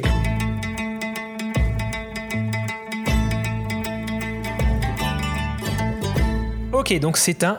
Tu préfères ce deuxième jeu, donc tu connais le principe, j'imagine. Tu préfères quoi entre les deux propositions que je vais te donner si tu as envie de, de détailler Là aussi, tu peux euh, détailler si, si- si tu le souhaites. Bref, premier, premier tu préfères, euh, tu préfères photo ou vidéo? Vidéo. Ok. Pays froid ou pays chaud? Pour voler, pour filmer. Pays chaud. Pays chaud. Pourquoi il fait trop Ah, froid en l'air ouais, ouais. Moi, j'ai le syndrome de Raynaud, tu sais, je chope froid, je chope l'onglet en deux secondes et du coup, avec les mains en l'air comme ça, et puis on fait pas beaucoup d'efforts, et bah, du coup, on a vite froid Ah ouais. et je trouve ça insupportable. euh, Euh, toi qui de voler habites, quand toi il qui fait habites froid. dans les Alpes, je m'étais dit peut-être que tu me répondrais pays froid du coup. Et non, non, non, j'aime bien la, j'aime bien la plage. D'ailleurs, est-ce que, Mm. est-ce que t'as, est-ce que t'as shooté dans des pays froids, genre Islande, euh, île Féroé euh, Je me rappelle pas avoir vu des images comme ça. Non, on a, on a pensé à l'Islande, mais pareil, le souci c'est que la, on a des sites d'analyse statistique météo, il y a 5% Ah, de horrible. chance que c'est entre 2 et 5% de chance. J'y suis déjà allé hein, pour aller voir, j'ai jamais réussi à sortir le parapente. Ouais. Donc je me suis dit, ça va coûter très cher, on a 95% de chance de se prendre un but. Ouais. Euh, C'est vrai que c'est, c'est l'horreur. Et puis même, je Ouais. pense que c'est que des rafales. c'est Enfin, magnifique, c'est, c'est magnifique, c'est génial, mais c'est. N'empêche, mais ouais. n'empêche que si tu y arrives, t'es un des seuls. C'est ça. Mais il y a des parapentistes islandais qui ont fait deux trois images, hein, mais c'est vrai que c'est euh, voilà, il va falloir que je que j'arrive à négocier encore plus de de- d'argent. Oui, pour pouvoir te en permettre d'avoir le temps de le faire. Ouais. Voilà, c'est ça. Ok. Pour ces deux ans. Euh, troisième, troisième, tu préfères sunrise ou sunset? Allez, sunset, définitivement. Je, je, je- moi, je suis cloué au lit le matin, je peux rien faire. Euh, donc, je trouve qu'il n'y a rien de plus horrible que les sunrise. Voilà. Question un petit peu plus euh, aéronautique. Cumulus ou Stratus? Et cumulus, sous un cumulus, il y a un, ascendant. qui. Ouais. Voilà, le stratus, bah, juste cache le soleil et nous fait redescendre. Ouais. Donc plutôt Cumulus, pas Cumulonimbus par contre, j'imagine. Et on n'aime pas les cumulonimbus, ces gros nuages noirs euh, avec les éclairs, la foudre, ça peut tuer des parapentistes parce que c'est un aspirateur qui aspire les parapentistes. Tiens, oui, pardon, ta- un aspirateur ouais, à, à parapentis. Et j'ai une question. Ah, parapentistes. J'ai une question. Ouais. Euh, on m'a, j'ai, j'ai toujours. Alors moi, j'ai fait du parachute, un petit peu, pas beaucoup. Ouais. Euh, et j'ai toujours eu peur. Enfin, je suis passionné d'aéronautique et d'aviation. Euh, mon rêve, c'était toujours de voler, d'avoir mon brevet de pilote. Bon, je l'ai jamais passé, mais peu importe. J'ai le télépilote. Bon, c'est pas pareil. Mais, euh, mais toi, en tant que passionné, euh, j'ai toujours rêvé de voler et je m'étais, j'avais pensé faire du parapente en étant plus jeune. Et je sais pas pourquoi, je sais pas vers quel âge, je me suis totalement sorti cette idée de la tête parce que j'ai dû entendre quelque part que le parapente, ou c'est plus c'était à télé ou quoi, ou sur internet, que le parapente était un des sports les plus dangereux en termes de taux d'accident parce que les gens volaient tous au même endroit et qu'il y avait beaucoup de collisions et que quand tu tombais, bah, tu tombais pour de bon et que c'était moins que c'était plus dangereux que le saut en parachute. Enfin bref, est-ce que tu peux me rassurer par rapport à ça ou pas? Euh, c'est pas un sport vraiment dangereux. Enfin, on va dire qu'on est dans la catégorie des sports dangereux comme le ski, euh, comme le vélo et tout ça. En taux de mortalité? Euh, en taux de mortalité, exactement, Ok. ouais. C'est-à-dire que euh, même les chiffres, hein, c'est à peu près une 10 morts par an sur euh, 25 000 ou 30 000 pratiquants en France. Donc euh, si on prend 30 000 skieurs qui font du ski, euh, je pense que le taux de mortalité pourrait être plus haut. Et en vélo, pareil. Euh, donc c'est pas tant que ça, mais par contre la chute libre, ah, là, eux, c'est l'inverse. C'est vraiment extrêmement sécu. C'est-à-dire qu'ils ont vraiment quasiment jamais d'accident. Mhm. Euh, parce qu'ils ont, c'est très militaire, c'est très carré. Donc la chute libre, vraiment, c'est extrêmement rare qu'il se passe quelque chose. Alors que le parapente, on est plus bah, sur ces sports où on peut tomber, effectivement. Ou C'est quoi le plus euh, gros si risque on- Une chute en tout, quand gros- il y a plein de monde qui vole et que tout le monde se rentre dedans C'est c'est ça ou c'est une... Alors, euh, on dit qu'en parapente, ce qui est dur, c'est le sol. Et du coup, en gros, euh, Oui. Euh, il faut réussir à revenir au sol le plus de la manière la plus possible. Donc, effectivement, dans les spots où il y a beaucoup beaucoup de monde, il y a des risques de collision. Ça, c'est pas cool. Et après, le risque, c'est plutôt, je dirais, comme la plongée, c'est-à-dire que quelqu'un qui connaît pas la plongée, qui se prend des bouteilles, qui descend 60 mètres, qui se balade et qui remonte d'un coup, il, en montant, il va décéder direct parce qu'il aura pas fait ses paliers, tout ça. Le parapente, c'est pareil. Euh, L'aérologie, on n'arrive pas à la voir, donc il faut l'apprendre. Et euh, une fois qu'on connaît bien, qu'on maîtrise notre sujet, qu'on est entouré de, de personnes qui ont un peu de connaissances au début, et ben on arrive à le faire en sécurité. Et on peut vraiment voler en sécurité. Après, c'est comme la moto ou le vélo, ça va dépendre où est-ce qu'on met notre curseur de, De prise de d'engagement, risque, de d'engagement, de ouais. risque. Ouais. Exactement. Et, et donc, euh, donc les personnes qui, quand, quand j'ai l'impression, enfin, c'est comme, au- c'est comme le- dans le parachute d'ailleurs. hein. Euh, j'ai découvert ça. hein, ça te paraît peut-être, enfin, ça va te paraître bête, mais qu'en fait, on peut faire nos premiers vols tout seul de Ouais. parapente avec un talkie-walkie Ouais. en fait. Donc, euh, ça. mais vraiment, la- mais vraiment en le, tout premier, le tout tout premier. Ah oui, c'est ça. Mais en fait, c'est c'est un peu idiot proof, hein, surtout avec les nouvelles voiles qui sont en train d'arriver. Le parapente, euh, ça devient de plus en plus marche court et ça vole. Et quand on fait rien, ça vole droit et pas très vite. Ça vole à 35 km/h, 40 km/h, tout droit. Et on a un taux de descente qui est assez faible. Donc globalement, si la masse d'air est bonne, euh, c'est vraiment pas compliqué. Donc en gros, tu fais ça dans des conditions où t'as pas des des des ouais des des, des, des turbulences dans tous les sens, des, turbulences euh, et tout ça. des, Donc, des euh, trous d'air. faut- Je sais pas, tu peux subir des trous d'air aussi en parapente ou c'est que Alors sur les non, avions Ça, c'est une légende. Ça, c'est Les que les- qui tombent en torche et les trous d'air, ça n'existe pas. Ouais. Ça c'est que pour les Donc, avions en euh, haute altitude quoi. Même pas. En Même fait, c'est juste que l'avion, quand on sent que d'un coup on tombe, C'est juste qu'il y a une masère qui est d'un coup arrivée vers le haut, qui appuyait vers le bas. D'accord. Et donc euh, c'est comme en gros se prendre une vague. euh, des fois, et le lac, on peut voir quand il peut être miroir, euh, tout lisse, il y a pas de vent, c'est parfait. Et puis en mer, des fois, il peut y Ah, donc c'est pas du tout une perte de portance. C'est une forme de perte de portance, mais c'est plutôt le fait que euh, y a la masse d'air qui vient nous appuyer dessus à un moment donné. L'avion reste dans l'air, c'est juste que peut-être qu'à un moment donné le vent venait du bas, puis d'un moment donné le vent il vient du haut. Oui. On peut le sentir même avec notre corps euh, euh, quand il y a beaucoup beaucoup de vent et qu'il y a des rafales, on peut sentir que ça appuie, que ça arrête d'appuyer. C'est la même chose. Je suis, je suis désolé hein, pour ceux qui nous écoutent, on est parti du côté photo-vidéo pour partir euh, dans, dans, dans- voilà. Moi, moi, ça m'intéresse. Je suis en train de, tu vois, de, je suis en train de me soigner euh, ma peur du parapente. Donc, donc en Non, non, parapente, mais on peut fran- avoir. Franchement, faut y aller et on peut en faire vraiment en sécurité et c'est génial.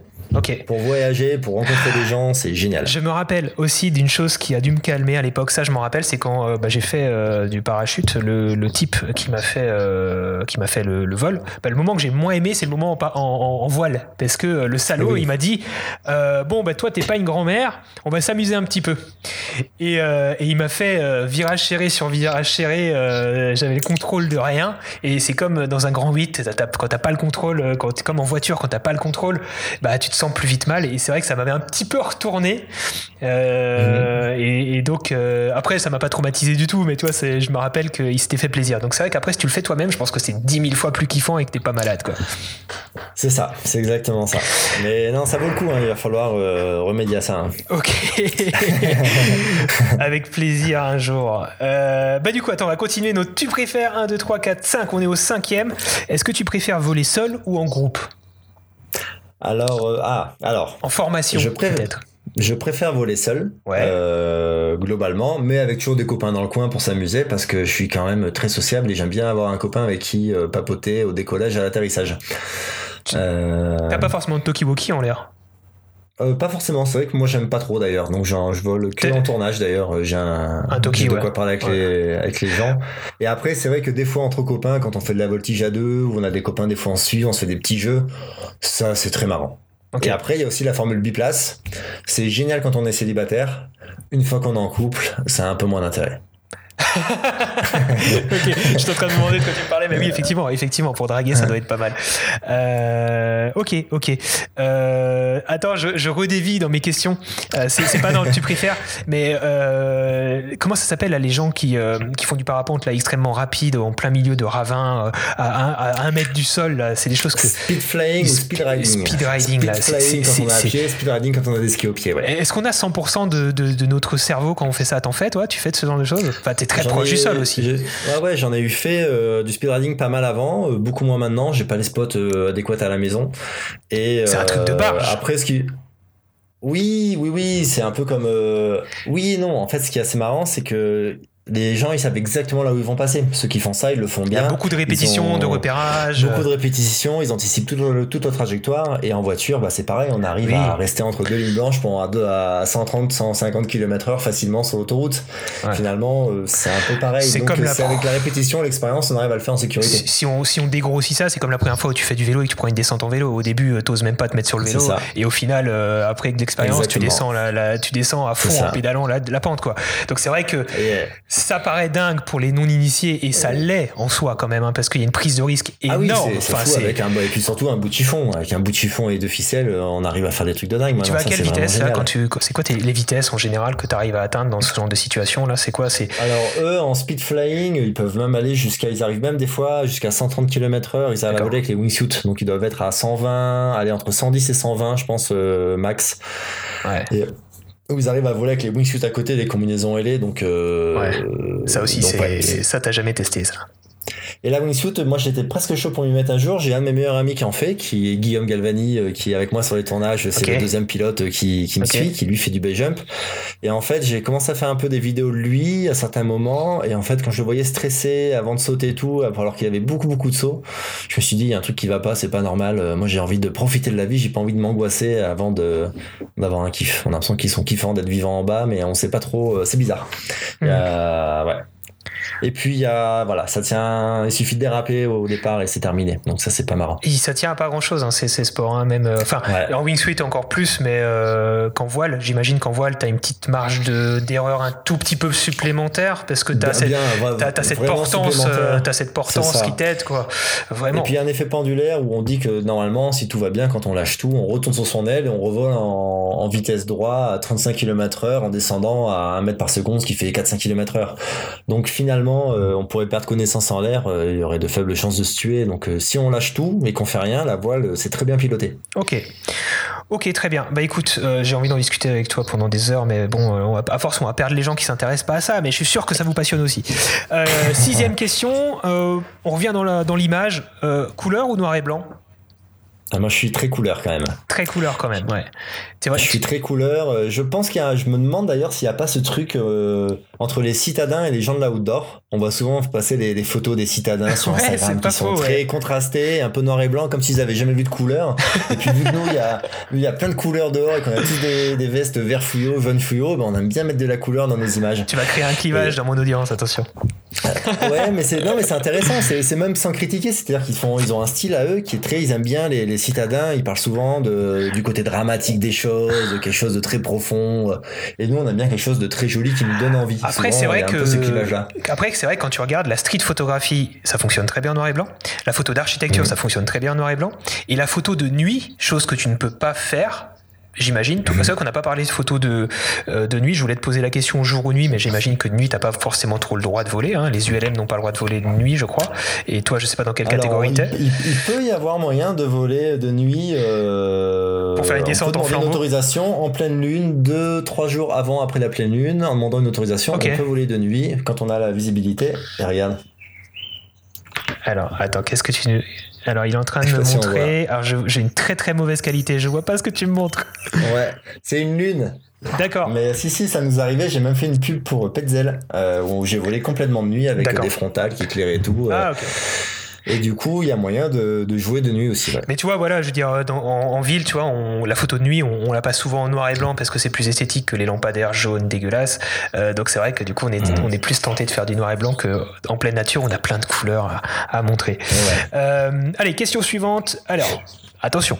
Passer un an à découvrir les plus beaux paysages de toute la France ou plutôt partir un mois sur ton spot de rêve? Et spot de rêve. hein. Le spot de rêve. Ouais. Et ouais, non, c'est spot de rêve. hein. C'est vrai que j'aime bien quand c'est beau. Euh, J'arrive à savourer plus longtemps quand j'ai un appareil photo entre les mains. Mais quand même, euh, là, on va dire mélanger le voyage et le sport et vraiment voler. euh, Ouais, spot de rêve. Je ça peux marche. deux mois au même endroit. Ouais. Donc tu Mm. m'as dit c'était Mozambique. Mozambique. ouais. Actuellement. Ok. Bah, en plus, Mozambique, alors là, oui, effectivement, il y, a- même- a plus de doute. Alors, prochaine question, faire une photo en couverture de National Geography ou du, plus ma- du, du magazine que tu préfères dans le monde ou Mhm. plutôt euh, la vidéo de sport la plus vue de l'année? Ça serait quoi la, la plus belle réussite pour toi?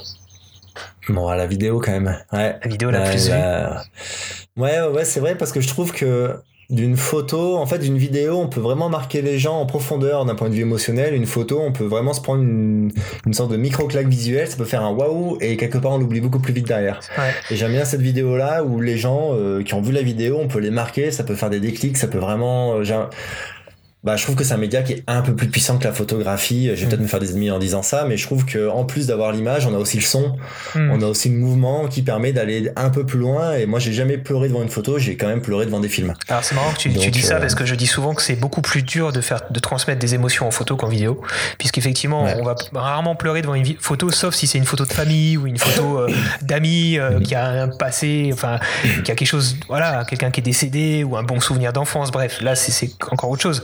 Mais une photo artistique d'un photographe de renom.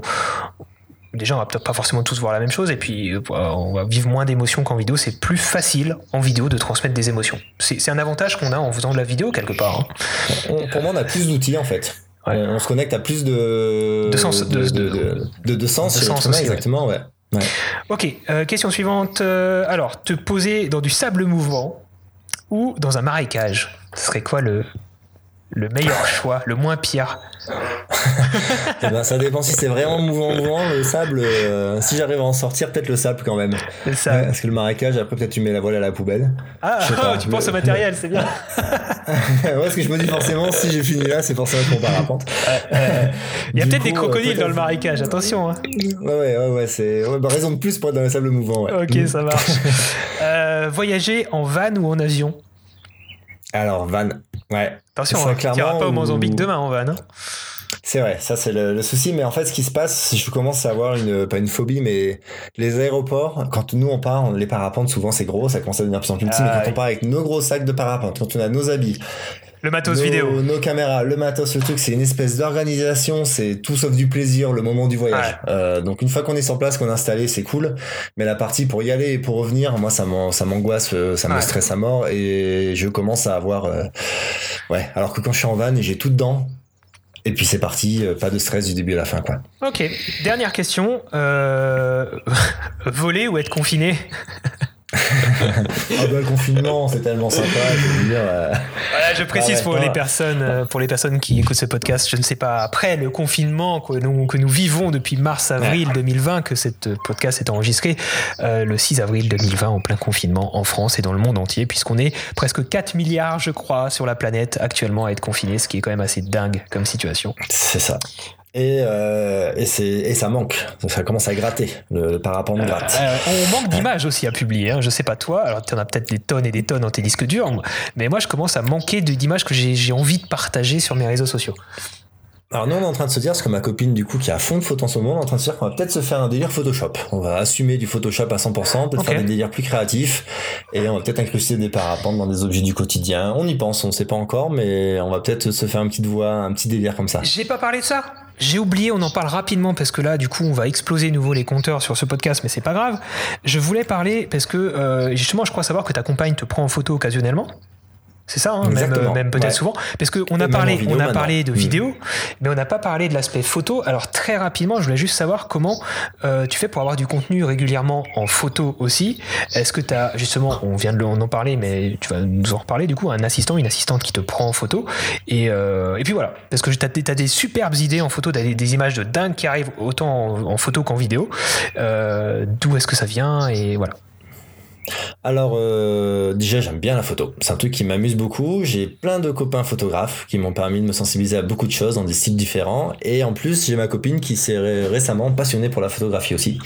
Du coup au début euh, j'ai essayé un petit peu de la former à ça et puis elle commence à prendre euh, ses aises, à être super à l'aise, elle a une sensibilité à la couleur que je n'ai pas, elle a une créativité qui est assez dingue. Et du coup bah c'est trop bien où elle est en train de se, re- de se recycler. euh, Super. elle change un, un peu de métier et du coup, euh, voilà, elle commence à faire des super photos et même des vidéos où dans la prochaine vi- vidéo, elle me filme beaucoup aussi. Super. Et du coup, euh, bah, ça permet de mélanger le perso, le pro et en plus, elle, ça la passionne, donc pas besoin de la forcer pour ça. C'est elle qui est demandeuse, donc c'est vraiment génial. Donc vous pouvez faire des trips en van euh, tous les deux et tu peux avoir euh, quelqu'un qui te cadre, qui te prend en photo en, en même temps quoi. Exactement, c'est ça. Donc Super. c'est quand même euh, chouette. Formez Vraiment, vos proches, chouette. formez vos proches, c'est clairement euh, c'est clairement tout bénéf. Sauf si, ces personnes-là détestent les images, tu sais, que ce- que ces genres de personnes qui, euh, qui, euh, qui devient très irritable quand on prend 5 minutes pour prendre une photo, là c'est un peu plus problématique. Mais euh, Alors, pour, pour la petite histoire, si votre copine ou votre compagne ou votre compagnon est comme ça, euh, ma copine était pareil au début. On était Ah. parti en Islande et elle me reprocchait de prendre beaucoup trop de temps pour faire des photos. ah, Et maintenant, les rôles se sont inversés, c'est moi qui pète des plombs. Voilà. Intéressant. Je dis, mais tu l'as fini ta photo euh Intéressant, très intéressant. Ok, c'est une belle lueur d'espoir pour peut-être des personnes qui nous écoutent. Ok, super. Bah écoute, on va, on va continuer et euh, finir ce podcast par euh, ta carte blanche, l'histoire de l'invité. Je t'ai demandé, euh, JB, de, de- de nous préparer une anecdote, une histoire. Je ne sais pas de quoi tu vas nous parler. Euh, c'est à toi. Euh, bah écoute, on t'écoute.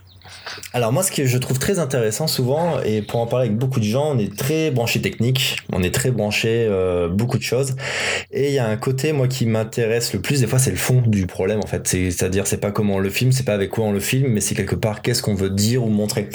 Et c'était cette euh, ce, ce fond un petit peu où je voulais parler de mon fond à moi, qui est ma ligne conductrice depuis le début, euh, qui peut permettre de mieux comprendre mon travail. Euh, moi, l'idée, c'est de me connecter, comme je l'ai dit tout à l'heure, d'un point de émotionnel, c'est de partager la sensation de vol par l'image, où l'idée c'est de se dire, euh, je veux que la personne, en regardant ma vidéo, elle ressente la sensation de vol et je l'emmène avec moi. Et si cette personne un jour a rêvé de voler ou a une sensibilité au vol, j'ai envie qu'elle se dise, ben j'ai aussi envie d'essayer. Et du coup, euh, finalement, tout ce qu'il y a autour, tous les angles qu'on va trouver, toutes les caméras qu'on va trouver, la manière dont on va le monter, elle est là pour euh, pour essayer de d'avoir cette euh, de, de, faire passer cette sensation là. En fait, moi je, je raconte pas tant une histoire, j'essaie plutôt de, de, transmettre des sensations euh, via l'image. Et je me suis fixé une cible qui est, euh, je me suis dit, une secrétaire d'un cabinet de dentiste à New York.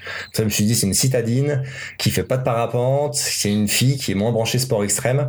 Et du coup, depuis le début, j'essaie vraiment d'aller dans ce sens-là. Et, euh, et j'ai un copain qui cartonne bien en vidéo et qui avait pareil avec un Indien. Un jour, on s'est rencontrés qui s'appelle Sam Montaz.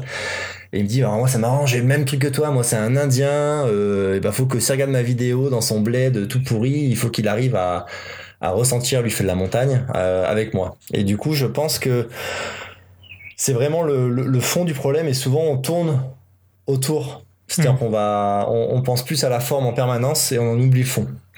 je pense que quand il y a du fond, on le ressent vraiment et ça fait une nette différence sur la qualité de nos, nos réalisations. ok, ce serait ton, ton, conseil pour, pour clore ce, ce podcast, euh, travailler euh, le fond. c'est ça. Hein? Travailler le fond, ouais, exactement. Bah, la forme. Passer du temps comme euh, toi euh, pendant des semaines et des mois à prendre des notes et et puis même au montage, hein, tu nous le disais, à essayer de, de, de voilà de faire faire garder l'attention du spectateur pour pour pour euh, voilà pour, pour toujours essayer d'apporter des émotions. Ok. Exactement, ça serait ça. J'en ai noté plein, mais j'ai pris le premier j'avais noté sur ma petite feuille. J'avais pas. T'as noté plein de quoi D'anecdotes ou de, de conseils de, cartes blanches. Ah, de cartes blanches. Ok, bah écoute, parce que là. après des anecdotes. T'en as noté combien? T'en as noté combien? J'en ai noté trois. Ah bah on fera trois podcasts alors. ah bah voilà, nickel. On fait ça. Oui, tu voulais dire autre chose? Non, c'est bon? Voilà, pour, pour l'anecdote, si tu parlais d'une anecdote, un truc qui était très sympa, c'est quand euh, nous on cherche à avoir des, des vraies émotions, c'est-à-dire qu'on les met pas en scène, donc on cherche à filmer les gens, euh, les vrais gens de la vraie vie euh, au moment où ils nous filment. Et il y a un moment donné où on se fait un selfie avec des Brésiliens. Et c'est vrai que ce moment-là pouvait pas être prévu parce que étaient, c'était des Brésiliens qui étaient venus en buggy comme ça, dans un endroit parfait où je pouvais faire du stationnaire en parapente, le vent équilibré tout.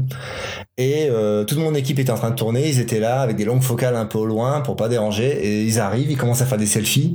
Je les vois à cet endroit-là, et des fois, le, les concours de circonstances, c'est quelque chose qu'on peut pas écrire dans un script, mais à ce moment-là, j'ai pu venir à côté d'eux, voler, descendre comme un hélicoptère derrière pour mettre dans l'image avec le selfie, on voit dans la vidéo de Wakeless d'ailleurs, faire le selfie avec les gamines et m'envoler. Et c'est vrai que ça fait partie des moments qu'on peut pas écrire, mais qui font beaucoup, beaucoup d'émotions. Moi, je pense qu'il faut, je, dis souvent qu'il faut euh, faire confiance au hasard et faire confiance à, l'imprévu et à la mm. nature. Euh, là, il y, avait le facteur humain aussi, hein, les humains, la nature et tout. Il faut faire confiance en ça, mais pour réussir après à ne pas subir ces moments-là et à effectivement en tirer quelque chose, il faut par contre avoir, euh, avoir anticipé tout ça en termes techniques. Donc connaître sa technique, connaître son matériel, connaître ses réglages et être prêt et, et, ça, c'est indispensable. Et ça, c'est vraiment les seules choses auxquelles il faut faire gaffe. Après, il faut faire confiance et être présent et, et à l'écoute, en fait, et, et, regarder partout et euh, ouvrir grand ses yeux et ses oreilles et être aux aguets de tout ce qui peut se passer pour pouvoir capturer n'importe quel moment. Mais voilà, il y a, y a, un bagage technique, un minimum à avoir quand même euh, avant. Ok. Exactement. Super. Et eh ben, écoute, merci beaucoup, JB. J'étais, j'étais vraiment ravi de t'avoir euh, comme invité dans ce eh ben, podcast. moi aussi. J'espère que, qu'on a réussi à, à donner envie à beaucoup de personnes de, de, s'envoler, euh, de, d'aller faire des, des, quoi, des stages. On peut faire des stages pour apprendre à voler euh, près de chez toi. Peut-être, tiens, t'as pas une, des gens à nous recommander près de Serre Chevalier là pour aller voler si des, des gens veulent venir? Alors, si nous on a des écoles de partout autour de chez nous, là, c'est il y a des écoles. Alors, ils sont tous copains. Du coup, j'ai pas bon, bah, écoute, sinon je vais me fâcher avec les autres. Allez à Sercheux.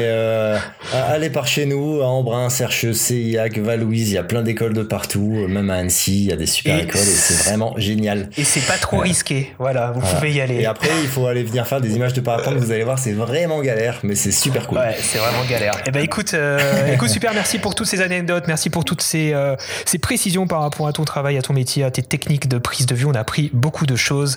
Et puis, euh, bah écoute, je te dis à très bientôt. Et j'allais te dire bon vol, mais bon vol après confinement. J'espère le, le plus vite pour tout le monde. Merci JB. Merci à toi. Allez, à bientôt. Quant à vous, chers auditeurs, je vous donne rendez-vous dans un prochain épisode de Secret de Créateur. N'hésitez pas à laisser une note à ce podcast ainsi qu'un petit commentaire. Et en attendant, n'oubliez pas que c'est en créant que l'on devient créatif.